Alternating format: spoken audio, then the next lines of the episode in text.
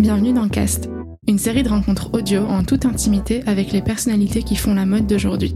Avec Nicolas, si on a décidé de lancer ce format, c'est pour vous dévoiler les dessous d'une industrie bien souvent idéalisée et vous entraîner avec nous dans les coulisses de la mode. Cast, c'est un peu comme une place en first row qu'on vous offre pour découvrir tous les visages et tendances de l'industrie.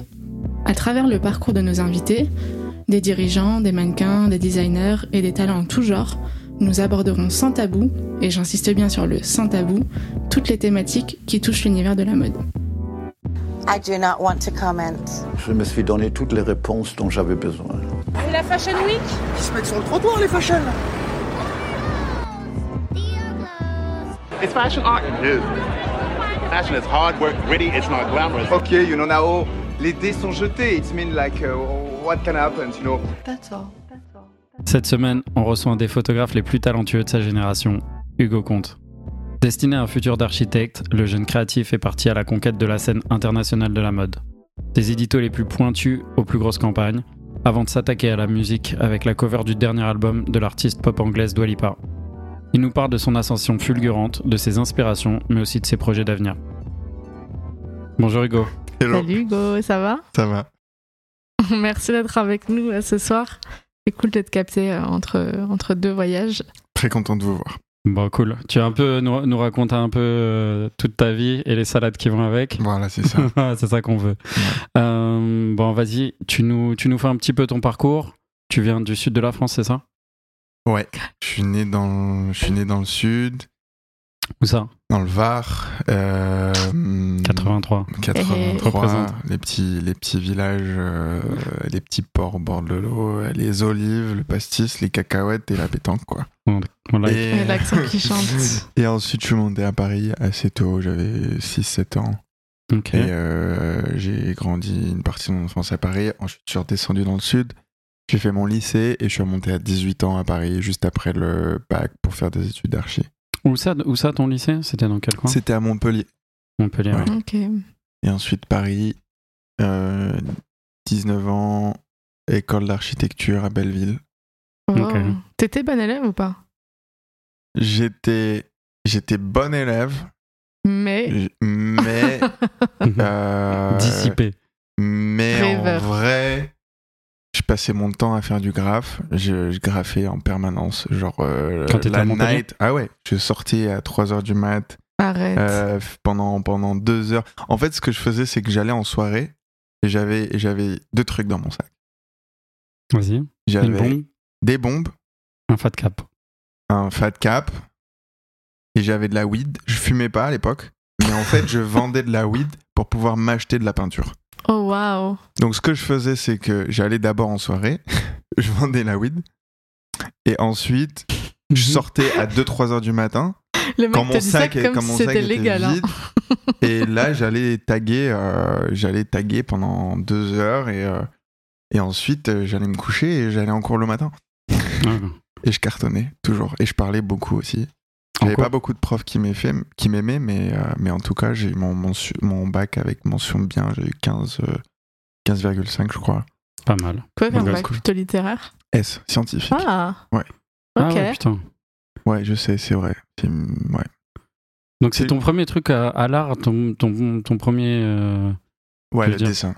dessin. Ok, donc tu as commencé à dessiner à l'école, j'imagine, enfin sur les feuilles comme, comme tout le monde, et après le graphe, c'est c'est ça ton, ton premier truc. Ouais, mon premier truc, euh, c'est ça. Le dessin, j'ai toujours euh, euh, passé des journées, des nuits à dessiner, même quand j'avais 4 ans. Et genre, euh, mon sol se transformait en un tapis de feuilles chiffonnées parce que j'étais jamais content. Ouais, elle devait être euh, contente, ta mère. Hein. Ouais, bah, ma mère, elle pourra en parler. Elle me voyait péter des câbles parce que. parce qu'en fait, ce que je dessinais, ça ressemblait pas à ce qu'il fallait que ça tête. ressemble dans ma tête. Et que je te chiffonnais le truc. Et il y, a des- mais il y a des photos de moi où. je- Il y en a pris des photos de moi où je pète un câble sur des feuilles en papier. Et tu regardes à côté, il y en a genre 500. C'est c'est vraiment hyper cliché. Mais... Sounds familiar ou pas? Ouais, tellement. Et, euh, et ouais, ensuite. euh, donc ensuite, qu'est-ce que tu veux faire à, à cette époque-là? Genre, tu, tu finis ton bac, c'est quoi? Tu, tu dois quoi plus tard? Architecte. Ok. Ouais, Rien d'autre. Aucun. grosse passion. J'ai- arrêté, j'ai arrêté le graphe parce que je m'étais fait choper par les flics. Un classique. Classique. avec euh, trois ans de sursis euh, Oh. et Ah ouais, donc condamnation en plus. trois ans de sursis, euh, 30 heures de tige, De tige, hmm, t'as repeint. et une grosse amende qu'on n'a jamais payée. Oh. T'inquiète, pas, attention, ils, simplement. ils peuvent te retrouver. Même. Non, non, non, après il y a. euh, Il y a prescription. prescription. Ah, Non, non, c'est mort, c'est mort, c'est mort. bon, après tu peux le couper si tu veux, mais Non, non, mais il y a prescription. On le laisse, on mettra ton adresse à la fin du podcast. Euh, c'est quoi, c'est quoi ce qui t'amène à l'architecture? En fait, je crois que la, la- la- la réponse intéressante, c'est qu'il n'y avait pas une raison peut-être si particulière que ça en amont, mais quand je suis arrivé, j'ai compris pourquoi j'étais là. Parce que ça a changé ma vie et j'ai rencontré des profs qui m'ont ouvert les yeux et c'est pour ça que j'ai commencé à faire de la photo et c'est pour ça que je suis là euh, aujourd'hui et, et voilà, en fait c'est ça la réponse, c'est que j'y suis allé sans peut-être trop savoir pourquoi, Mm. en étant en tout cas déterminé à vouloir être architecte, mais Mm. pas avec euh, des motivations aussi poussées euh, que qu'aujourd'hui dans ce que je fais. Et, euh, et en trois mois, ça m'a ça m'a retourné le cerveau en fait. Ok, C'est- donc là, tu quittes Montpellier, tu montes à Paris pour faire une école d'archi, c'est ça? Ouais. Ok. C'est quoi le processus pour entrer dans, en école d'archi? T'as des concours et des dossiers et qu'est-ce qu'il faut faire? Ouais, concours en deux temps. Il y a euh, un dossier et ensuite un entretien. Si le dossier passe, t'as l'entretien. ok, Ok. ok. Tu te souviens un peu ce que t'as fait pour ton dossier ou pas? Euh, non. Je crois que c'est. Non, franchement, je m'en souviendrai pas. En Mm. plus, j'en avais fait beaucoup. J'avais fait Marseille, Grenoble, Montpellier. J'en avais passé pas mal en fait. Puis j'avais choisi euh, Paris. Ok, ok. Et du coup, donc t'arrives à Paris, tu fais cette école, comment ça se passe? Tu parles de des trois premiers mois qui ont été assez euh, décisifs. Il se passe quoi? Ben, tu t'arrives avec euh, ton cerveau et tes yeux euh, d'ado qui sort du lycée, c'est-à-dire que genre euh, tes préoccupations d'ado, c'est voilà à peu près les mêmes que la plupart des gens. Et donc, euh, t'arrives le matin, euh, ton prof t'a demandé euh, de mettre des, des volumes sur un terrain et de commencer à faire un projet. Et là, il te dit, mais pourquoi t'as mis le volume euh, là, à cet endroit-là, avec cette orientation? Donc toi, tu te dis, eh bah, je l'ai mis là parce que voilà, Elle le la soleil, la pente euh, ou truc. Et là, il te commence à poser une série de questions. Et en fait, tu te rends compte qu'il y a genre une infinité de critères qui doivent rentrer en compte dans, dans un choix et que sur chaque projet, tu as une infinité de choix à faire. Et donc là, le vertige, il est énorme parce que tu as l'impression de, voir le monde euh, d'une certaine manière. Et en fait, pour faire des décisions en architecture, tu es obligé de changer la façon dont tu vois le monde et, même quantitativement d'en voir, d'en voir beaucoup plus et de le voir beaucoup mieux pour être, pour être capable en fait de prendre des décisions qui sont, qui sont justifiées et qui font de la bonne architecture. Donc c'est là que tu commences à documenter les choses, à vraiment bouffer de l'architecture, c'est ça? C'est là où je commence à ouvrir les yeux et, et à voir les choses en 5D en fait.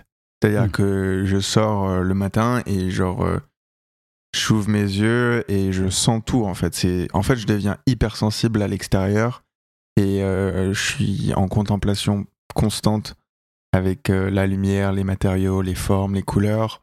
Et en fait tout ce qui m'entoure et je commence à le retranscrire dans mes projets et à le prendre en photo. Et après, ça devient euh, systématique, c'est-à-dire que tous les jours, j'ai mon, j'ai mon appareil photo et je prends euh, euh, les trottoirs, les poubelles, les feuilles, les mouettes, euh, tout, en fait, bah, très peu de mouettes d'ailleurs, tout, tout, mais pas vivant, en fait. Très, tout est hyper organique, minéral. euh, J'adore euh, tout ce qui est euh, chantier, déchets, et je prends tout ça en photo. Et ensuite, je commence à découper les photos et à, et à faire des montages. Ensuite, je commence à regarder toutes les photos que je prends et que j'aime et à créer mes propres objets. C'est-à-dire que je récupère des objets, je fais des sculptures et ensuite je les prends en photo, je les mets en lumière et je les prends en photo. Et là, je commence en fait à passer plus de temps à faire ça que de faire de l'archi. Et un jour, je, je vais à l'école, je rends mon projet, ça cartonne, le prof il est trop content, moi je suis hyper content. Et je rentre chez moi et je, et je, me- je me mets à mon bureau et je pose ma maquette. Et à côté de ma maquette, il y avait euh, une sculpture que j'avais pris en photo la veille. Et, euh, et j'ai dû faire un droite-gauche et je me suis dit, vas-y, je sais que demain je retourne pas à l'école et je suis plus jamais retourné, quoi. Comme ça, out ouais, of du jour au lendemain. Out of nowhere. Sans plan, sans forcément une projection, juste tu t'es dit, ok, euh, Je savais que je voulais euh, pousser la photo et que euh, j'avais déjà fait deux, trois, on va dire, séries de mode dans le sens où, quand je dis série de mode, ça n'a rien à voir avec ce que vous pouvez imaginer, ce que je fais aujourd'hui. C'est c'est euh, une pote à moi euh, dans un musée euh, avec ses propres fringues et il n'y a pas de visage parce qu'à l'époque, euh, je photographie que de l'inerte, donc je suis incapable de photographier des émotions et des visages. hmm, Donc euh, c'était, on va dire, du vêtement sur des corps humains. On va plutôt appeler ça comme ça. Ok. Et, et, et tu kiffes ça, quoi. Direct, ça, ça déclenche quelque chose chez toi, cette photo, quoi. Il y a un truc instantané en fait. Il y a un truc, euh, la différence de d'échelle temporelle avec l'architecture, où tu as un ou deux ans de recherche, un ou deux ans de conception, un ou deux ans de construction. C'est déjà minimum 5 ans pour, euh, pour un projet euh, simple, sans parler de, de building ou de trucs énormes. Euh, la photo, c'est instantané. Ouais, Dans, donc dans le meilleur direct des cas. envie de laisser ta trace, en fait, si tu dis ça. D'un côté. Ça, c'est clair. Je pense que là, tu as capté le truc et peut-être que si tu prends au final déjà l'essence du graffiti, c'est ça. Là, c'est la base. L'essence du du graffiti, c'est ça. Laisser sa trace, mais il y a un côté très éphémère Mhm. euh, pour la plupart. Après, il y a un côté plus périn parce qu'il y a plein de graves qui restent là pendant 20-25 ans. Euh, si t'as le respect de pas Si te faire repasser, voilà, si tu te fais patauiller, il connaît le vocabulaire. J'étais là avec les 3D Texan. Putain, ça fait plaisir. Ça faisait longtemps que j'avais pas entendu ce mot. Euh, Waouh. Euh, Back to the future là. Ouais. Euh, Ouais, L'architecture évidemment, laisser cette trace, il y, a un- il y a un rapport avec l'histoire et avec le avec le patrimoine et un rapport avec le, le paysage. Laisser sa trace non pas forcément dans, dans l'inerte, dans l'histoire, dans le paysage, mais aussi laisser sa trace dans la mémoire des gens. Parce que on évolue tous les jours, chaque seconde de notre vie, dans l'architecture, à part évidemment quand on est en pleine nature, mais la moindre euh, infrastructure, la plus petite qui soit, ou à la plus, à la plus grosse, c'est-à-dire à l'échelle de l'urbanisme, ça, ça influe notre, euh, notre société, ça influe nos émotions, euh, les moments qu'on passe. C'est-à-dire que si tu veux te rappeler euh, de la dernière fois que tu as vu ta mère ou de la première fois que tu as embrassé euh, ce mec ou cette fille sur le pont, machin, bah, la lumière et la vue que tu avais, elle fait partie de ça. Et la vue, elle se décide par l'architecture. C'est-à-dire que si tu fais un couloir qui est dirigé vers un arbre, bah, quand tu es au début du couloir, tu vois un arbre. Alors que si tu fais un couloir qui est dirigé vers la mer, bah, tu verras la mer. Et, et ça, euh, les architectes, ils ont un pouvoir énorme sur les gens. Et forcément, tu laisses une trace où tu, même en fait, tu. Tu. tu- Il y, a une- il y a presque une- un truc de contrôle, en fait. hmm, tu influes en tout cas. Il y a une grosse influence. Mhm. C'est pour ça que dans les régimes euh, totalitaires, l'architecture euh, prend une place qui, est, qui est énorme si on regarde. euh, Non, voilà. Tu regardes euh, l'architecture, euh, la façon dont l'urbanisme est fait en Corée du Nord, par exemple. Tu, tu peux juste faire un énorme pont entre euh, des villes hyper ouvertes où tu peux pas te cacher, où tout est fait pour la propagande, où tout est fait pour le culte euh, du gouvernement, etc. Ou des villes comme Paris qui sont beaucoup plus basées sur l'individuel. Hmm. Où il y a même des exemples encore plus poussés que Paris, mais en tout cas, euh, c'est un, un énorme opposé en fait. Ouais, super intéressant. Du coup, si on en revient à ton parcours, euh, tu quittes l'école, mais du coup, il se passe quoi après? Tu fais quoi de tes journées? Comment tu euh, comment tu gagnes ta vie? Enfin, comment tu te débrouilles quoi? Comment ça se construit à partir de là? Bah, je gagne pas du tout ma vie. Euh, Donc ça, c'est Je fait. gagne pas du tout ma vie. J'ai une bourse du Crous de 330 balles. Ouais. Et euh, on va dire que je me débrouille un peu avec ça, quoi. Donc euh, je mange des amandes, euh, je, Ouais, tu les manges encore, les amandes. hein. je les mange encore, mais je mange autre- d'autres trucs maintenant, où je les mange un peu grillés avec des petites épices dessus. Avant c'était... Donc euh, voilà, où je pique euh, le- le- les pâtes de mon coloc ou des trucs comme ça. Euh, Parce que la vie à Paris sans oseille, c'est c'est brutal. hein. C'est dur. Ouais, c'est brutal. C'est-à-dire que euh, des fois, tu, il y en a, il y en a qui, il y en a qui prennent le taxi, il y en a qui prennent le métro, il y en a qui marchent. Vraiment. voilà. Donc euh, c'est à peu près ça. Mais euh, mais à partir du moment où j'ai pu prendre le métro, euh, c'était assez cool parce que j'étais dans une période où je pensais beaucoup. J'étais en permanence en train de de cogiter, de gamberger euh, Mm. sur, euh, sur plein de trucs. Je pense que ça a été la période de, de ma vie, le moment où j'ai arrêté l'archi, les, les, les, les six premiers mois qui ont suivi, où j'avais pas grand chose à faire parce que j'avais pas de travail, j'avais plus de travail d'archi. J'étais à Paris et j'avais pas encore vraiment de travail en tant que photographe. J'ai- C'était de la, c'était de la philosophie pure, c'est-à-dire j'étais Ouais. complètement passif De je faisais rien, juste je pensais et j'écrivais. Et je retenais toutes mes pensées de l'oisiveté, mais avec tellement de poids. C'était hyper dark. C'était pas des pensées très positives, en fait. J'étais en train de d'annuler tout, en fait. Tout ce que je pensais, c'était à mon processus de, de pensée. Il arrivait toujours à annuler les choses. C'est-à-dire que, c'est-à-dire que si tu prends euh, l'histoire de l'art, par exemple, et que euh, tu, tu prends, euh, on, on va dire, euh, le- les débuts, les débuts, les prémices de l'art, qui sont de la représentation Mhm. de l'existant, Ouais. euh, qui a ensuite évolué vers une représentation la plus réaliste possible, parfaite, etc., avec beaucoup de moyens. Mhm. Et ensuite, on a enlevé des choses, on a enlevé des choses, jusqu'à en fait prendre le réel et le poser dans une galerie, ready, ready made, tu vois ce que je veux Mhm. dire? Et, et maintenant, en fait, il n'y a même plus d'objets. Euh, et en fait, on enlève, on enlève, on enlève. Et, et mon mode de pensée, c'était ça. C'est-à-dire que je prends un truc et je le Tu pense à la l'absolu jusqu'à ce qu'il reste plus rien. C'est-à-dire qu'en gros, je réduisais l'art au néant. C'est-à-dire que je supprimais l'art. C'est-à-dire que je, pensais à des concepts et à la fin, bah, le concept de l'œuvre, c'était rien. Mhm. C'était de rien faire. Et c'était et c'est hyper logique en fait.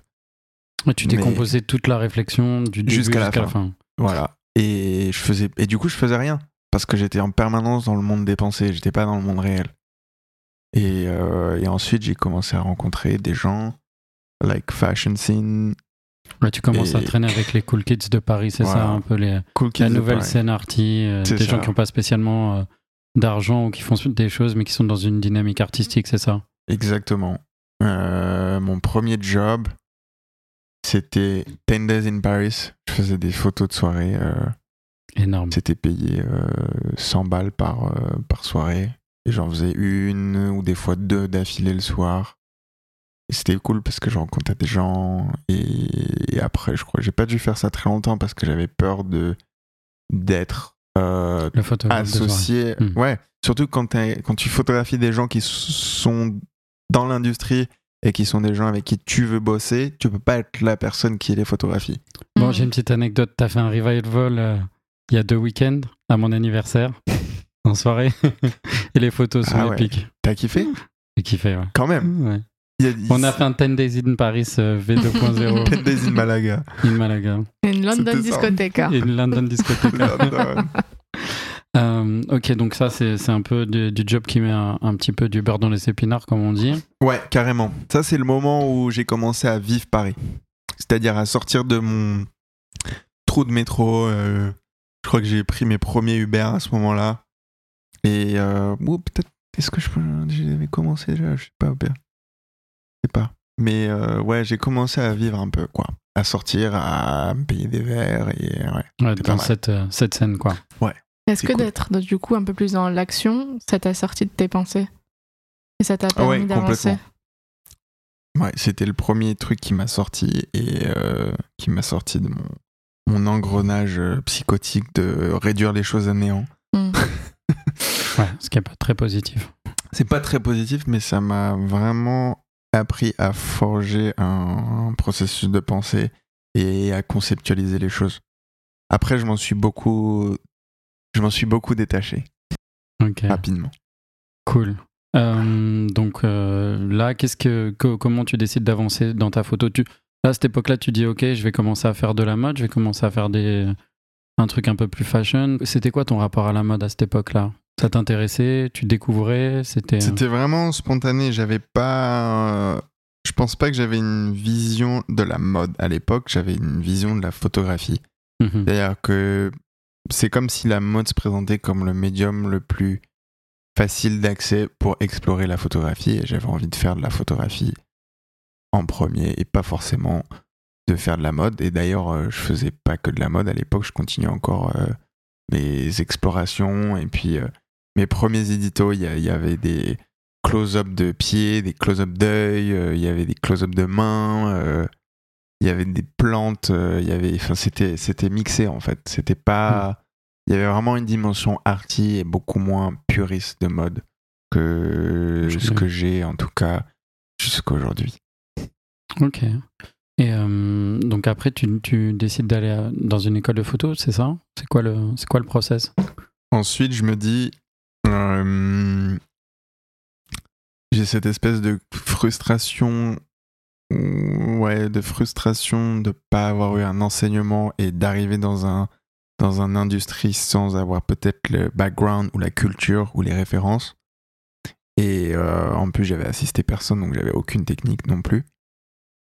Du coup, je vais à l'ECAL en Suisse, à Lausanne, et Qui est une faute qui, Si tu peux décrire les cales pour ceux qui ne savent pas ce que c'est. C'est une école euh, D'art d'art et une section d'art appliqué. Donc, tu as une section art, euh, beaux-arts et une section art appliqué avec photo, graphic design, euh, like interaction media. Euh, Il y a aussi du design industriel, cinéma, etc. etc. Et donc, euh, and art direction. Et je vais dans cette euh, section photo et euh, je pense que j'ai dû faire euh.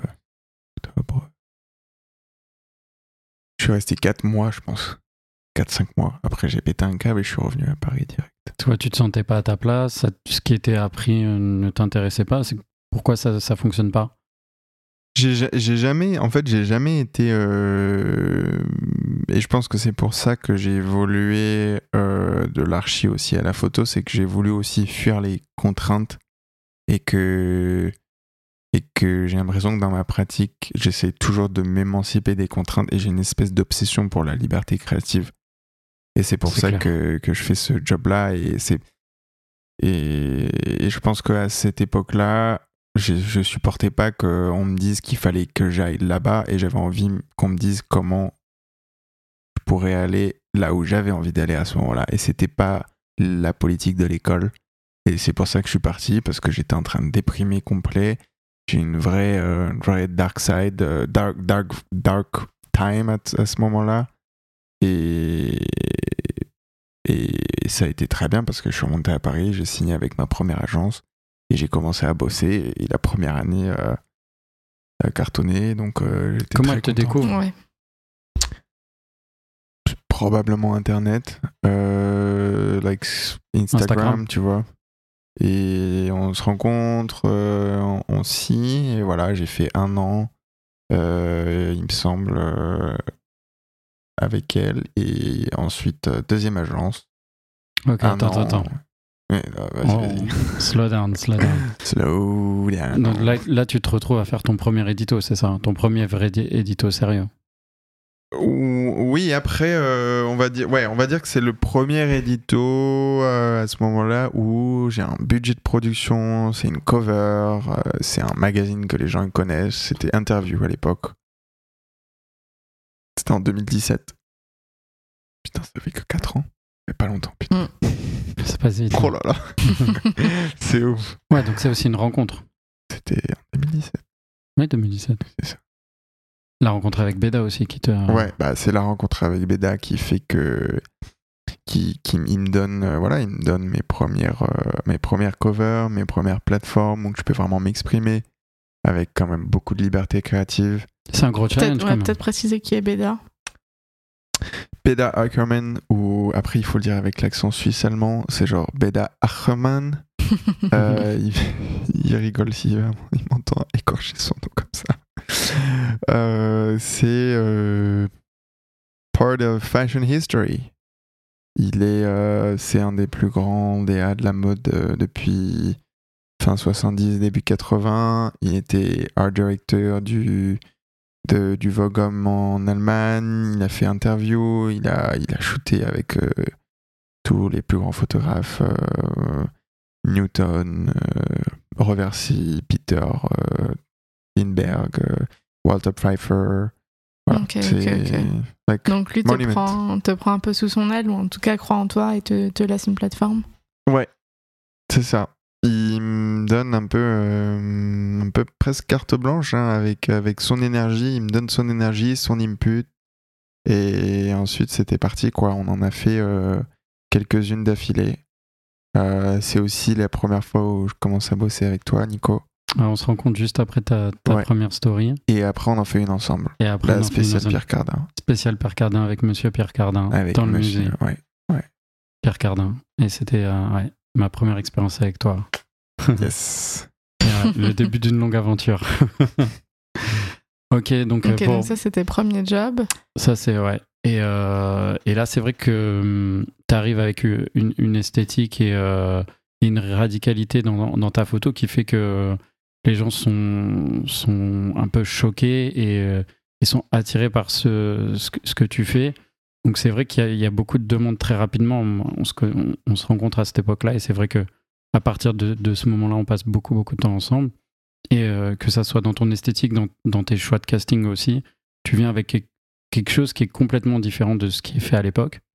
Et, euh, et donc ça, ça, ça s'accélère pour toi. Comment tu, gères cette période qui est euh, justement où quelques mois avant, tu es à l'école, tu sais pas trop ce que tu vas faire, puis d'un coup, tu commences à avoir des demandes de clients sérieux, de- de- très haut niveau. Comment, comment tu le sens, toi, tant que personne, je veux dire? Je pense que j'ai eu le sentiment de jamais être à la hauteur, dans le sens où toutes les choses qui m'arrivaient étaient toujours tellement ahead of my expectation, dans le sens où euh, tu sais, on se fixe tous des buts, et genre, euh, moi j'étais là, ok, euh, j'adorerais la saison prochaine faire ça, et puis peut-être dans 2-3 ans. que cette agence-là me contacte et au final tout arrivait toujours le jour d'après en fait. Et j'étais toujours en mode what the fuck, tu vois.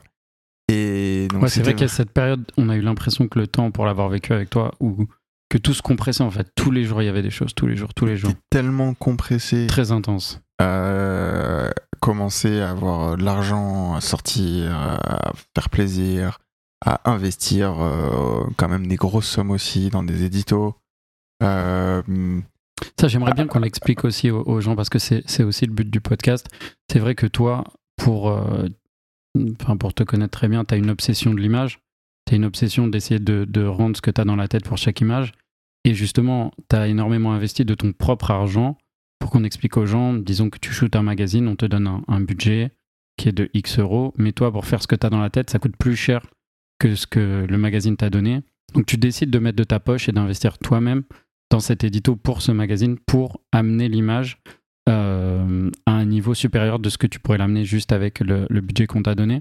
Et c'est vrai que je pense que du point de vue extérieur, c'est ça qui a fait aussi que les gens ont pété un cap sur l'image, c'est que le fait d'investir sur toi, ça t'a vachement servi aussi. Et ça, c'est un conseil que je, que je donne aux, gens qui nous écoutent et qui commencent, c'est le meilleur investissement à faire, c'est toujours sur soi-même. Et euh, rester dans l'image qu'on a dans sa tête. Ouais, c'est exactement ça.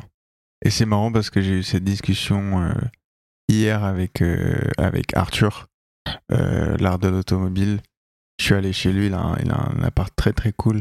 Et euh, je lui demande ça fait combien de temps? Il combien de temps que t'es là? Il me dit 4 ans. Et avant, t'étais où? Euh, J'étais dans, un, dans un appart de 50 mètres carrés en banlieue. Et je fais ouais, bah parce qu'en fait, il a, pas, il a investi sur son business et ça a cartonné. Il, tu vois, et en fait, tu te restreins, tu te restreins. parce que tu, tu sais te focuser sur ta passion, en fait. Et c'est vrai que ça, ça a bien aussi fonctionné dans mon cas. Ouais, c'était un choix. C'était un choix qui a, qui a été juste. Tu parlais, euh, parce que a- tout le monde n'est peut-être pas euh, aussi informé que toi, d'une certaine esthétique qui a fait son succès. Comment tu définirais toi ta photo? De quoi Quelles sont tes inspirations? Peut-être que je, La- je précise un mon petit travail aujourd'hui, parce que parce que Il a évolué, beaucoup forcément, évolué. et je pense qu'à chaque saison, je pourrais le définir d'une certaine façon dans le sens où j'ai l'impression que à chaque saison, je me suis focus sur des des j'ai eu des priorités en fait. Euh, je pense que euh, à un moment, ma priorité c'était de faire des grandes compositions de groupe théâtrales en racontant des histoires à l'échelle d'une seule photo. Mhm. C'est-à-dire que quand tu as une fille, un white background, la plupart du temps, tu construis une histoire à l'échelle de tout l'édito sur 10 et 12 images. Et j'avais envie de faire des images qui soient des histoires en elles-mêmes. Et quand tu le regardes, t'imagines un avant, après, t'as 5, 6, 7 personnages, euh, t'as du paysage, t'as des objets, t'as voilà, un truc beaucoup plus cinéma ou Avec plusieurs euh, grilles de lecture. Plusieurs sens de lecture, euh, plusieurs, euh, plusieurs échelles temporelles imaginables avec voilà, un après, un après, un avant, etc. Euh, Il y a des fois où je me suis beaucoup plus focus sur les palettes de couleurs. Et là, je pense que j'ai eu aussi une période où mon but c'était essentiellement de parler de, des émotions, de l'attitude, de la personnalité de mes mannequins Mhm. euh, et d'essayer de, de faire des beauty statements. Euh, et voilà, chaque saison pour moi a ses thématiques et mes, mes priorités. Et je redéfinis mon travail à chaque saison. Mais c'est vrai qu'il y a eu cette saison où tout le monde faisait enfin, des single stories, des two girl story maxi. Et, euh, c'est vrai que toi, tu es arrivé avec ces grands groupes euh, que j'ai eu la chance de caster on, est allé à l'extrême sur certains projets. Mais c'est vrai que ça aussi, au-delà de, ton esthétique, le fait de venir avec ces, ces compositions de groupe et des expressions qui étaient plus trop utilisées dans la, dans la mode à cette époque-là, je veux dire l'expression des visages et, et de sentiments, ça a marqué encore plus ton image à, cette époque-là, je pense. C'est vrai que c'est vrai qu'à ce moment-là, c'était donc euh, 2017, on va dire, on va dire 2018. Il y avait un truc très. euh, hmm, Quand je dis nouveau, c'est-à-dire dans l'image qui était, qui était pas très référencée, qui était vraiment euh, coupée de l'histoire à mon sens en fait. Et euh, et j'avais vraiment envie de, de, faire des images qui étaient ancrées dans la culture et, et de pas vouloir. euh, J'avais, j'avais juste l'impression que, que tout s'était un peu perdu, alors que pourtant la mode et le design de vêtements étaient hyper forts à ce moment-là. Pour moi, je me souviens de. C'était, euh, c'était le début de vêtements au moment où ça car... enfin c'est pas c'était pas les débuts c'était vraiment au moment où vêtements cartonnaient etc il y avait vraiment un- une grosse vibe au niveau du design, mais l'image était vraiment just like raw, nothing. Et ouais, les attitudes, il y en avait, c'était, c'était juste like neutral, like being cold, being moody, being like, tu vois. Mhm. Et, et- et j'avais vraiment envie de faire un truc hyper théâtral, dramatique, avec des, avec des cris, des sourcils froncés, des, des, des- du vent dans les cheveux, des, des gens qui chutent, des gens qui courent, des gens qui, qui dansent. euh, C'était. ouais. De la vie, en fait, dans les images. Ouais, c'est exactement ça. C'est exactement ça. Projeter de la vie sur, sur, un- sur une période qui était un peu.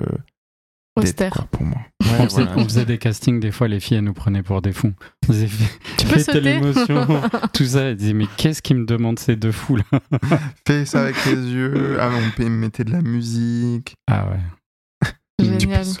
Autant ton esthétique et, euh, et euh, les explorations que tu as pu avoir, elles ont évolué. Est-ce que pour autant ta manière de travailler dans le sens, euh, à partir du moment où tu acceptes un job, comment tu le prépares, comment tu l'exécutes, est-ce que ça, ça a changé, évolué au fil des années ou pas, pas tant que ça? Ouais, je pense que la façon dont, je prépare le job, elle est toujours. Le Related. process? Pardon? Ton, ton process est toujours le même ou est-ce que euh, ça dépend du job, ça dépend de... Je sais pas. C'est quoi le process? Ouais, la façon, la façon dont je conçois le projet, il est toujours related à ma priorité de la saison. C'est-à-dire que Hmm. si ma priorité c'est les attitudes, je vais partir de là. si ma priorité euh, cette saison et, euh, et mes obsessions, c'est les compositions de groupe, je vais partir de composition, de peinture, etc.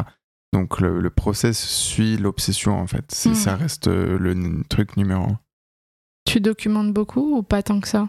Est-ce que c'est des, des idées qui te viennent ou est-ce que tu as des vrais temps de recherche euh, où tu explores, où tu documentes, tu vas dans les archives, etc. Ouais, euh, en fait, les... je, fais... je fais beaucoup moins de recherches maintenant parce que j'en ai fait beaucoup à un moment. Hmm. Et j'ai un, j'ai un énorme euh, euh, stock en fait d'images, d'archives euh, partout sur mes téléphones. J'ai des Mhm. centaines de livres et de magazines, euh, des, des hard drives remplis de refs. Donc en fait, je les, je les ai tout le temps un peu en tête et à chaque projet, à chaque projet, je, Tu je- pioches, quoi. Je, je viens piocher dedans. Hmm. Ouais. Ok, ok.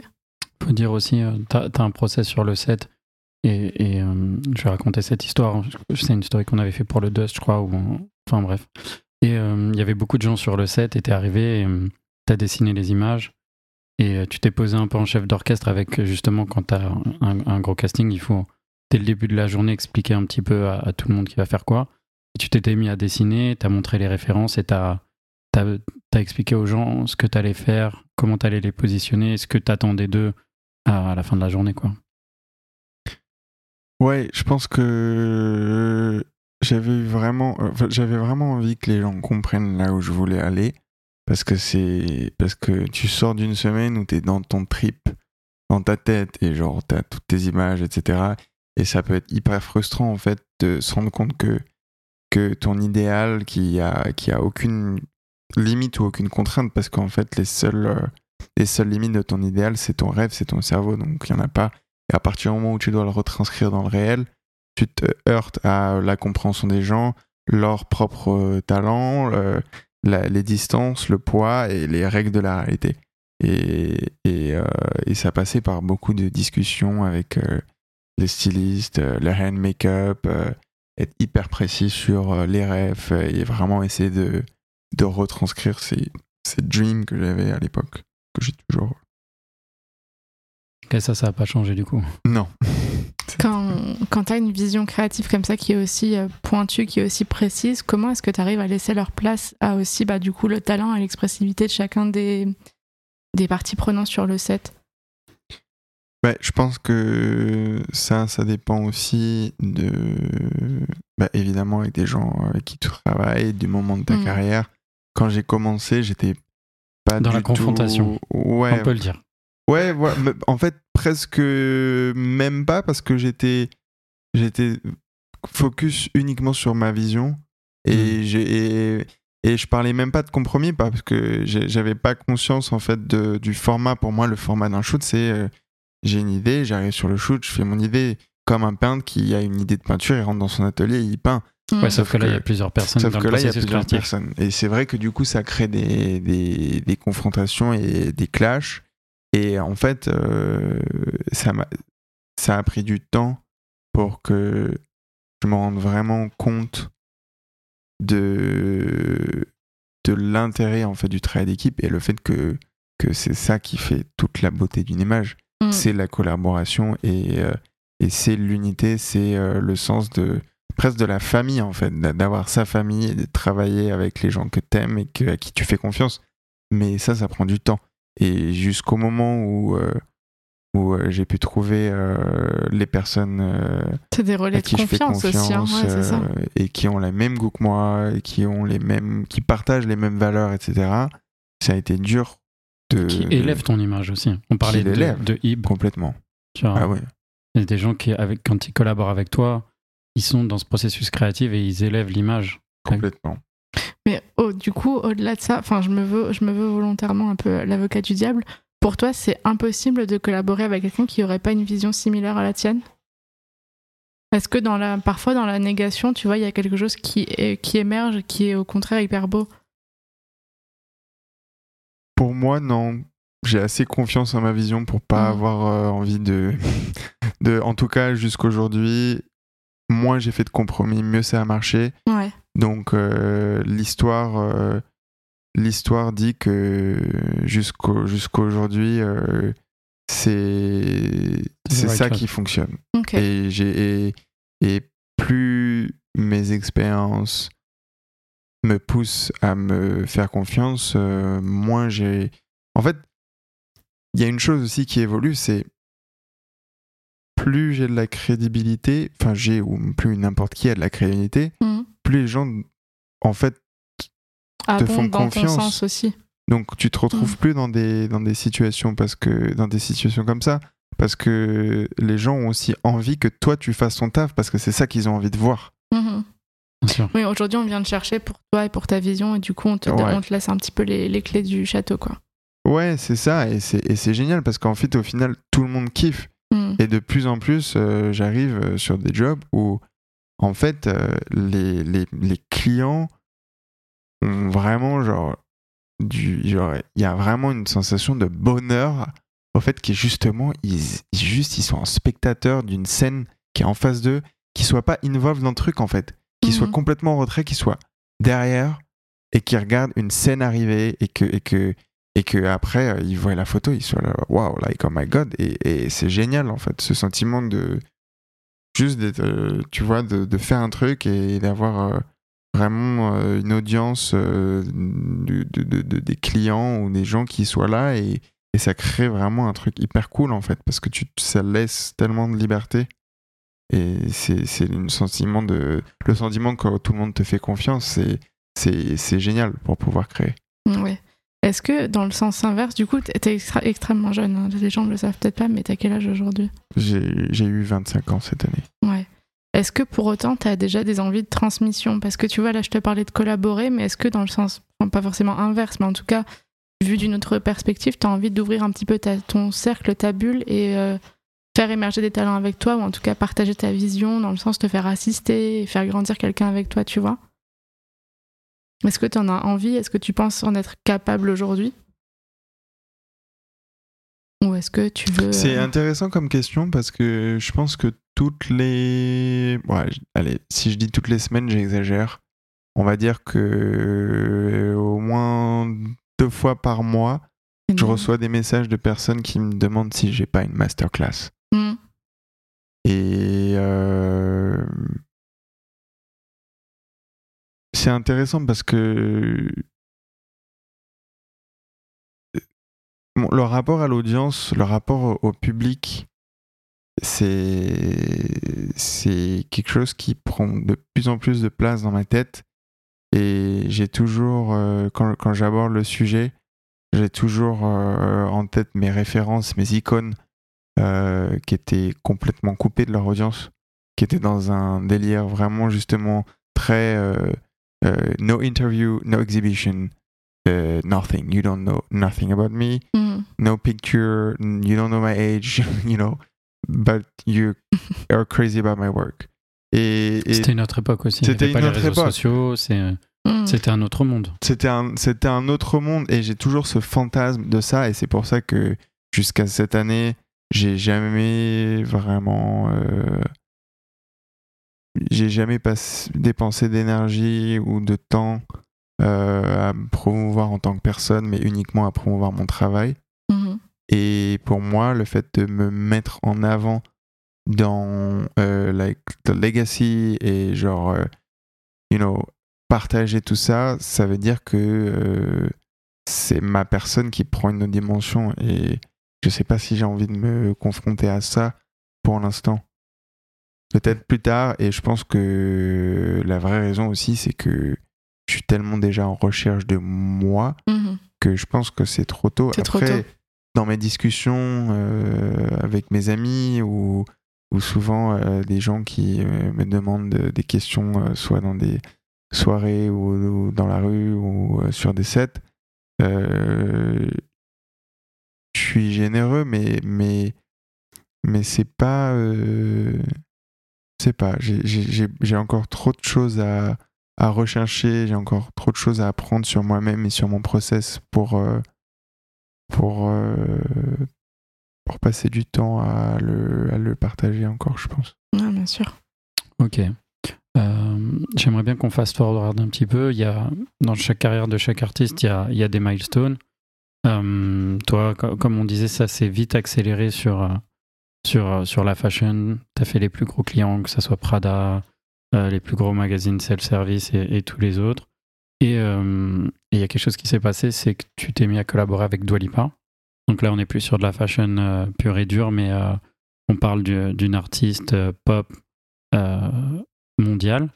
Euh, J'aimerais bien que tu nous racontes un peu euh, comment s'est fait la rencontre, euh, le processus créatif autour euh, de cette collaboration. Enfin voilà, que tu nous fasses un peu un highlight sur, euh, sur ces projets que tu as fait avec elle. Ça s'est fait euh, hyper naturellement. Euh, on a reçu une request par mail de son management. Voilà, ils nous disent que ils nous proposent de, de shooter la cover de son prochain album, potentiellement de faire toute la direction artistique, donc qui allait euh, du logo au merch euh, euh, et aux vidéos de promo et, et un contrat en fait sur un an avec beaucoup de contenu à faire. Et moi je suis là en mode genre ok genre j'ai jamais fait ça. Euh, en tout cas pas à cette ampleur-là. Je l'avais fait euh, pour euh, pour Caroline Pochalek à LA. il me semblait que c'était juste à ce moment-là ou juste avant.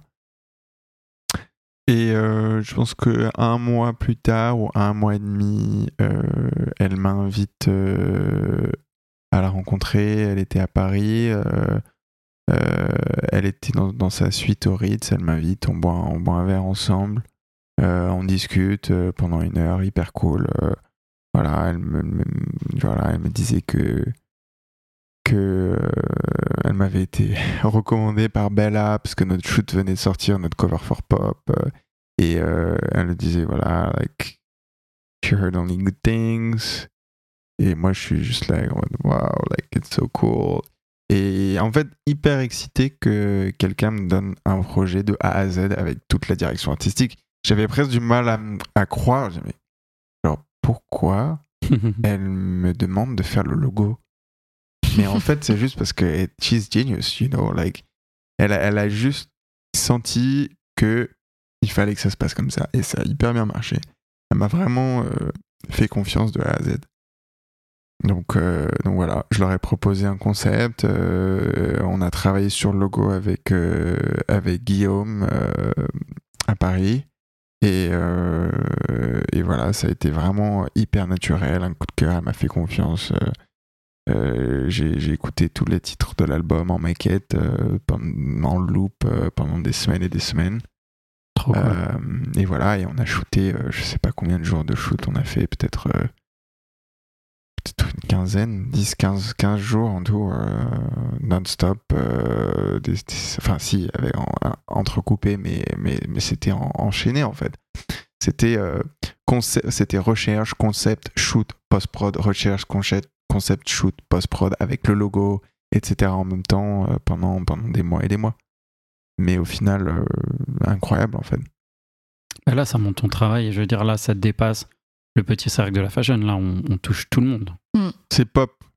C'est c'est le vrai son. C'est là où je pense que c'est la première fois où j'ai vraiment autant compris l'essence de l'idée de la pop, en fait, de la notion de la pop, dans le sens où euh, tu, tu fais de l'art qui parle à tout le monde. En fait, ça paraît simple, mais, mais quand tu l'expérimentes, c'est-à-dire qu'en en fait, au-delà de l'expérimenter, c'est quand tu vois la transition entre faire quelque chose pour ton industrie, il y a un côté très élitiste, euh, fashion for fashion, Mhm. Sûr. et, et en fait, euh, le lendemain, euh, tu as un truc qui sort et euh, et t'as des petites filles de 16 ans qui euh, postent ta photo et, et tu sais que, que, que dans la même journée, t'as des millions et des millions et des millions de personnes qui, qui ont cette photo affichée sur leur téléphone parce qu'elles écoutent l'album. Incroyable. Et je pense que à ce moment-là, je me suis aussi rendu compte pour la première fois de la puissance et le pouvoir et la responsabilité que j'ai en tant que image maker, dans le sens où à partir du moment où je travaille avec des gens qui ont une énorme crédibilité et une énorme influence sur leur audience, et que je crée leur image, mon image devient celle qui influence la pop. Et à partir de ce moment-là, c'est un peu un vertige parce que. Enfin, c'est un peu un vertige. Pas vraiment parce que pour moi, c'est hyper naturel et j'ai confiance en mes images, mais il y a quand même cette. Like, after effect of, ok, euh, ce que tu montres aux gens, ils le boivent direct, sans se poser de questions, parce que ça a cette crédibilité instantanée. Et c'est pour ça que, que, euh, Dua, on a vraiment travaillé sur, euh, sur sa personnalité et sur le personnage qu'elle allait être. Parce que si tu montres une femme sans attitude, sexualisée, euh, qui n'est pas confidente, qui est dans un, bah, du coup tu te retrouves avec euh, une- des, des millions de personnes en fait qui prennent ça comme modèle. Hmm. Et ce qui est le cas à chaque génération. Et, euh, et tu regardes génération Paris Hilton, bah, toutes les filles vont être comme elle, Madonna, toutes les filles comme Mm. elle, etc. Aujourd'hui, c'est les Kardashians et c'est la même chose. Et en fait, le fait que je crée l'image d'une personne qui a cette influence me dit, like, OK, I'm gonna make her look as empowered and strong and confident as I can possibly with, tu vois, avec mon background, mes, mes, mes outils. Et quand je regarde l'image, c'est, pour moi, c'est exactement ça.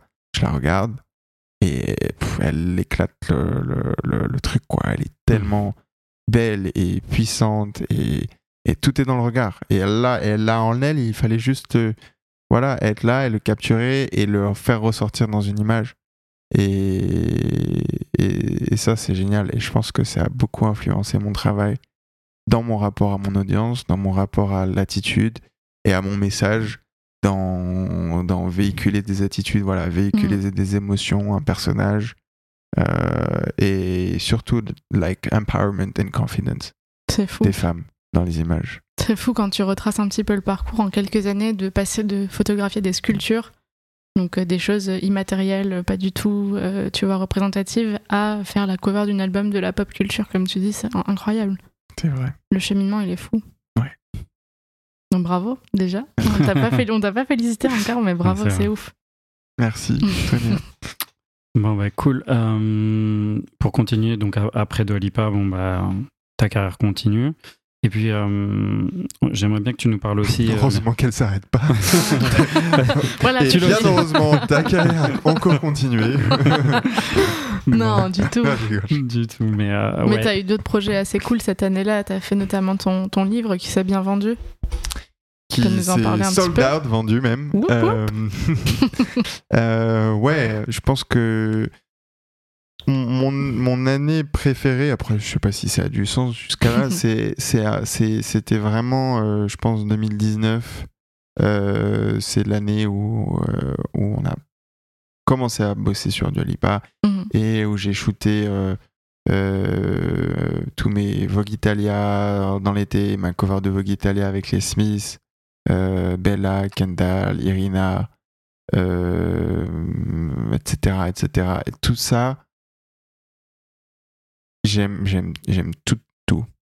J'aime tout une et j'ai adoré toutes les personnes avec qui j'ai bossé, toutes les énergies, toutes les journées de shoot. J'ai, passé des moments incroyables et je suis hyper euh, thankful pour euh, pour euh, tout ça et euh, et c'est aussi le moment où j'avais rien à perdre et tout à prouver Mhm. et j'avais aucun poids en fait j'étais vraiment on va de l'avant on arrive on est en mode rouleau compresseur et tu vois et euh, et je pense que cette année là m'a fait upgrader au moment où I have something to lose en tout cas dans ma tête Mhm. et ça a beaucoup changé mon, mon rapport à mon, à mon travail quoi au Ça t'a mis que- une pression, tu veux dire? Ouais. La bonne pression. ouais Bah, ça peut être anxiogène aussi, en vrai. ouais dire, euh, surtout, surtout quand une... Je sais pas si c'est ton cas, mais quand t'as un peu cette mentalité de dire OK, what's next et tu veux toujours plus, toujours mieux, etc. Une fois que t'as atteint ces sphères-là, tu peux avoir cette... euh, Comme tu dis, tu tu l'as dit beaucoup, hein, ce mot vertige de OK, mais il se passe quoi, tu vois Si tu regardes en bas, euh, t'as parcouru, t'as parcouru tellement, tu te dis, OK, comment je monte encore d'un étage, tu vois Ouais, c'est ça. Pour moi, c'était toujours. euh, Et le fait que ça aille tellement vite Et que ça ralentisse, mais en fait, à l'échelle, à une échelle normale, ça va toujours très très vite. C'est juste que ça fait bizarre. Et, euh, et au-delà du rapport avec soi-même, c'est aussi le rapport avec les autres qui change. Où, où plus tu occupes de l'espace dans un milieu, plus les gens voient l'espace que tu occupes et voient l'espace que eux ils occupent plus Mhm. ou qui pourraient occuper et que c'est tout et c'est tout- c'est c'est pas à eux. Donc euh, forcément, il y a beaucoup de jalousie, ça prend beaucoup l'attention. Who is this like guy that like is taking over everything? Et forcément, ça fait Surtout quand toi t'es radical en face, donc ça fait pas que des, des amis. ça fait pas que des amis et c'est et, et c'est dur de devoir sacrifier du temps qui était à la base consacré à faire de la recherche et à être créatif et maintenant dépenser de l'énergie et du temps à devoir dealer avec des requins qui veulent te descendre et euh, et qui perdent pas une opportunité de, de, de vouloir te niquer quoi donc euh, c'est vrai que ça commence à, à- à fatiguer un petit peu quand On prend de l'énergie. C'est le fashion drama, ça fait partie du game aussi. Ouais, ça fait partie du game, mais à l'époque, moi, je voulais pas, en fait. Je, je dis, mais non, mais like, I don't want to with this. Et, et maintenant, bah, euh, voilà, ça fait partie de la moitié de mon temps, la moitié de mes conversations avec euh, mes agents tous les jours. Euh, et mes amis, c'est pareil. Tous mes amis qui sont dans le, dans le milieu, c'est c'est la même chose, mais ça fait partie du truc. Et au final, euh, it's like we're the new generation and we're gonna rule everything very soon. Hmm. Donc, euh, c'est juste une question de temps. On attend comme ça en se léchant les babines. C'est tout. Patiemment, Voilà, on est là. on attend. En, de en prendre parlant notre de, en parlant de nouvelle génération, est-ce que toi, t'as déjà spoté des petits photographes que tu trouves euh, cool, trendy, euh, qui seraient les toi d'il y a 5 ans, 6 ans Alors, malheureusement, je regarde pas trop les photographes. Je suis hyper focus sur euh, le casting et les Ouais. stylistes. Ok, ok, ok. Euh, si tu me demandes les new stylistes euh, out of nowhere, oui. tu vas te. Les ouais. new face, oui, parce que euh, même si je- moi je les loupe, Nico il me les enverra. Donc euh, là, on est plutôt blindé Mais là-dessus. tu compares pas ton travail. Tu regardes pas trop ce qui se fait ailleurs euh, chez les On, autres on va dire que je, que je pense que ça, ça va répondre à ta question. C'est que j'arrive à percevoir des nouvelles vibes, mais il y a Mhm. personne qui sort du lot. Je vois des waves, ok. je vois des courants qui sont inspirés de choses qui peut-être euh, se sont fait dans les euh, quelques années passées, Mhm. mais euh, je vois pas. euh, non. Ok, ok, non, mais très bien. J'aime, pas grand chose aussi. Je, je suis hyper. euh, Déjà, je, je suis vachement old soul. Euh, Ouais, toute ma les- vie est vraiment euh, old school, quoi. Ouais. J'ai une voiture euh, des années voitures, 90. les vieux films. je vis dans une maison euh, des années 40, euh, dans une ville des années 70. Tout mon mobilier, c'est les années 70-80. Euh, J'écoute que des vieilles musiques et Ouais, je tu- m'habille avec des, des- des vêtements euh, qui, en, qui me font passer pour un mec des 90s. Et mes photos, c'est pareil. C'est plein de références euh, euh, de cinéma des années 80, de photographie de mode des années 90, etc. Donc je suis hyper old school, quoi. Ah, et tu refuses de voir un film qui serait sorti après 1999. Euh, après, on va dire après 2004, Death Proof, Tarantino, qui est en fait d'ailleurs un film tourné en 2004, mais, mais beaucoup plus old school parce que c'était encore tourné en film, en pellicule, etc. Yes. Après ça, c'est vrai que ça commence un peu à me. Ça te hante un peu? Ouais, tu vas devoir céder. J'ai pas, ouais, non, j'ai pas vu grand chose après, euh, après 2005. J'ai pas vu grand chose. Par contre, Avengers, euh, c'est pas trop ton truc, quoi. oh, c'est quoi? What is it? Ok, ok. Euh, bah, après le livre, ouais, qui a, qui a eu euh, vraiment un succès, il y a, il y a deux, trois projets qui arrivent. Euh, Il y a ta ligne de vêtements sur laquelle tu bosses? Ouais, je suis, euh, je suis en train de faire euh, une collaboration avec euh, une amie et designer qui est à Londres. Euh, on est en train de dessiner une collection qui est quasiment finie là d'ailleurs euh, et qui sortira euh, normalement euh, mi- mi-octobre. Collection femmes, hommes, unisex, de tout. Mostly, I would, I would say it's um, focusing on femininity. So yeah. Ok, Cool. ok. Ok, et euh, bon, je vais, je vais lancer un petit teasing. On a aussi un petit projet qui va, qui va arriver cet automne. On va pas trop en dire. Un grand un- projet quand même. Un très grand projet. Là, là pour le coup, C'est un peu le j'ai envie de dire c'est un grand projet parce que parce que c'est fait que avec des grandes personnes, des personnes que que, que j'admire beaucoup, que ce soit au niveau de du set, euh, du stylisme, euh, du casting et euh, et des, des- de tous les gens qui ont fait partie du projet. C'est un un gros projet. Il y a il y a il y a il y a je pense une centaine de personnes involved. Ouais. Là, on est en train de finir les, les, les retouches euh, avec, euh, avec mon bureau de post-prod qui, qui, qui fait un, énorme travail là. Donc, euh, donc ouais, c'est un, un grand projet par les gens qui en font partie, par le message, l'ambition. Un grand projet aussi parce que les images sont, sont très grandes physiquement et dans leur, euh, et dans leur essence. Il y a, c'est des grandes compositions, des grandes scènes théâtrales avec beaucoup de, beaucoup de, de, de gens, beaucoup de messages, de choses qui se passent, d'éléments. Il y a beaucoup, beaucoup de détails. Hmm. C'est pas des images qu'on peut regarder sur un petit écran, c'est des images qui vont être Mm. affichées en immense. Et c'est des images euh, avec, avec vraiment de la lecture, euh, des, des Ouais, faut éléments, se poser des devant, détails, les faut poser regarder. devant, faut les comprendre. C'est pas des images qui sont données, qui sont servies sur un plateau, c'est des images. euh, On est sûr de ont- l'art, quoi. ouais, on est. C'est on est pas sur Instagram. C'est pas Instagram, c'est pas de la, c'est pas de la mode, c'est c'est euh, c'est de l'art et ça a été fait en collaboration avec euh, Ibrahim Kamara et euh, ça va sortir quasiment au même moment que que la collection de prêt-à-porter euh, autour de octobre normalement. Après 2019, grosse année 2021. Ouais. Génial. 2020, ça a été la prépa de, de ça a été la on va C'était le dire temps le- mort, ouais 2000 sans faire de mauvais, mauvaises références. Ouais, de...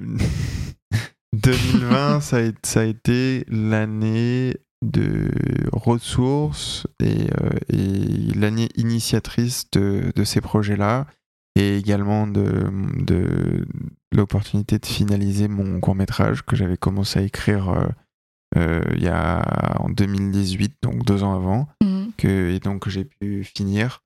Et, euh, et j'ai aussi euh, euh, composé, euh, interprété et enregistré le début de, de la bande-son du film qui sera, qui, qui sera bientôt en production et shooté probablement les prochaines. Donc euh, là, on a encore, euh, je pense, deux ans, deux ans et demi avant que ce soit euh, dans les salles. Cool. Ok, Bah écoute, plein de euh, belles choses. hein. c'est plein plein de, de super projets. On va, on va passer à un truc un peu plus euh, léger, un peu plus détente. Euh, on aime bien finir le podcast par nos petites euh, questions gimmicks. Tu réponds du tac au tac. Ok Le meilleur conseil qu'on t'ait donné? De suivre mes intuitions. Ah, Je croyais que t'allais dire tout vient de ta poigne. Bah, justement, on a dit que, que, que ça, tu vois, justement, tout vient à point à qui sait pas attendre à qui c'est clair. Donc, euh, donc non, toujours euh, suivre euh, en fait mon, mon, mon instinct, mon intuition et, et m'écouter. Ça, je pense que c'est venu de ma mère en premier et sûrement de quelques bonnes âmes autour de moi. Hmm. Est-ce que tu nous as parlé de plein de talents, mais est-ce que tu as un talent caché? Euh, je cuisine un très bon riz Ah, Ah. yes et euh, Merci. Il m'a appris à cuire le riz quand même. Ouais. Depuis que- des années, je ne savais pas cuire le riz correctement. Et j'ai découvert ça l'année dernière quand même. et ton père est très fier de toi. Mon père est très fier de moi depuis. Même mon père cuit le riz comme ça. tu donnes le petit secret? Euh, Non. Non Ok. Il y aura peut-être une story sur Insta. Donc, euh, Masterclass, masterclass Voilà. riz. Masterclass ouais. riz. Masterclass riz. De ouf. Parfait. Est-ce que t'as un petit guilty pleasure? J'adore. Euh, J'en ai plus qu'un. Malheureusement. Euh, Les barres- non, les barres énergétiques. Putain, mais ce truc, les barres énergétiques, j'en rêve, j'ai envie de manger que ça à cause C'est qu'elle m'amène dans les trucs, elle me dit, mais ça, c'est la barre du go là. C'est c'est ça que je veux. veux manger ça tous les jours. Guilty pleasure, euh, les macarons. Mhm. Euh, Pierre, euh, la durée ou Pierre La durée, la durée. Ouais, ouais. Ouais, parce que Pierre Ok. Hermé, ils sont très, ils sont bons en chocolat. Moi, j'aime bien la durée parce qu'ils ont des parfums. Ils sortent toujours un peu chaque saison un parfum un peu, un peu chelou. qui- C'est toujours, ça devient toujours mon parfum préféré. Ok. Euh, et la ginger beer aussi. Ah ouais. Mais je crois que là, on arrive à un grand tournant. Euh, je crois que c'est trop sucré. Il faut que je vais passer à l'eau 100%. Parce que je bois pas d'alcool. Mhm. Donc je bois que de la ginger beer en soirée, quand je vais en soirée, mais là je crois que je vais rétrograder à l'eau. J'en ai marre d'avoir euh, les Tu rejoins ma plein de team sucré. Ouais, direct. Mais toi t'es en mode eau gazeuse, moi je, je suis en mode eau plate. Au plate. Ok. Ok, ok. Euh, L'emoji que tu utilises le plus? Le cœur blanc. Hmm, Ok. Euh, le, dernier compte, le dernier compte Insta que tu as suivi ou un compte Insta que t'aimes bien euh, Genre voilà, un truc que, que tous les jours tu regardes. Mon Instagram c'est surtout euh, du design et de l'architecture. Comme si j'avais un peu une petite nostalgie, donc je, je suis beaucoup euh, du vintage design parce que c'est aussi quelque chose qui va sûrement faire sa résurgence euh, dans ma carrière à un moment. Bah, J'ai autre. dire, est-ce que tu as envie de designer des objets, des trucs dans le futur? C'est un truc auquel tu penses? Ouais, là je travaille sur euh, une ligne d'objets design. Euh, euh, je commence par trois objets et j'ai deux projets de, de design d'intérieur parce que dans mon entourage proche, il y a pas mal de gens qui connaissent mon background. Et On peut, on dire deux- que tu as, fait, t'as designé la maison de Malik au Sénégal. voilà. Je sais pas si elle est encore sortie de terre, mais euh, Et là, on a, j'ai, un, ou deux autres projets sur la table euh, euh, pour, des, pour des lieux à Londres et un à New York. donc, c'est pas encore confirmé, mais, mais, mais le fait qu'on vient me chercher pour ça, ça me, ça me fait vraiment plaisir. Parce que c'est aussi des gens qui sont assez intelligents et qui, a, et qui ont assez de goût pour pouvoir en faire faire le pont entre mon travail et, euh, et, le, et, mon background d'architecture qui, où- dans lequel j'ai rien à montrer, mais ils arrivent à faire ce pont-là et ça, ça me fait vraiment, ça me touche beaucoup. Et euh, j'ai vraiment hâte de pouvoir y, pouvoir y revenir parce que je pense que j'ai eu, euh, j'ai toujours eu un peu cette frustration-là, pardon. Dernière question. La tendance mode que t'as jamais compris? Les slims. ah putain, Ah, c'est la grosse deuxième réponse. personne qui nous dit ça. Grosse, grosse réponse. Ok, cool, cool, cool. Merci beaucoup pour ton temps. Merci d'avoir partagé un petit peu un, un bout de ta, de ta vie, de ton histoire. C'était super cool. Merci à toi. Kiss and love, merci de m'avoir euh, fait partager ce moment très cool, ça fait plaisir. Et ramène-moi des bars naked, s'il te plaît. Allez, ça marche. Ciao, ciao.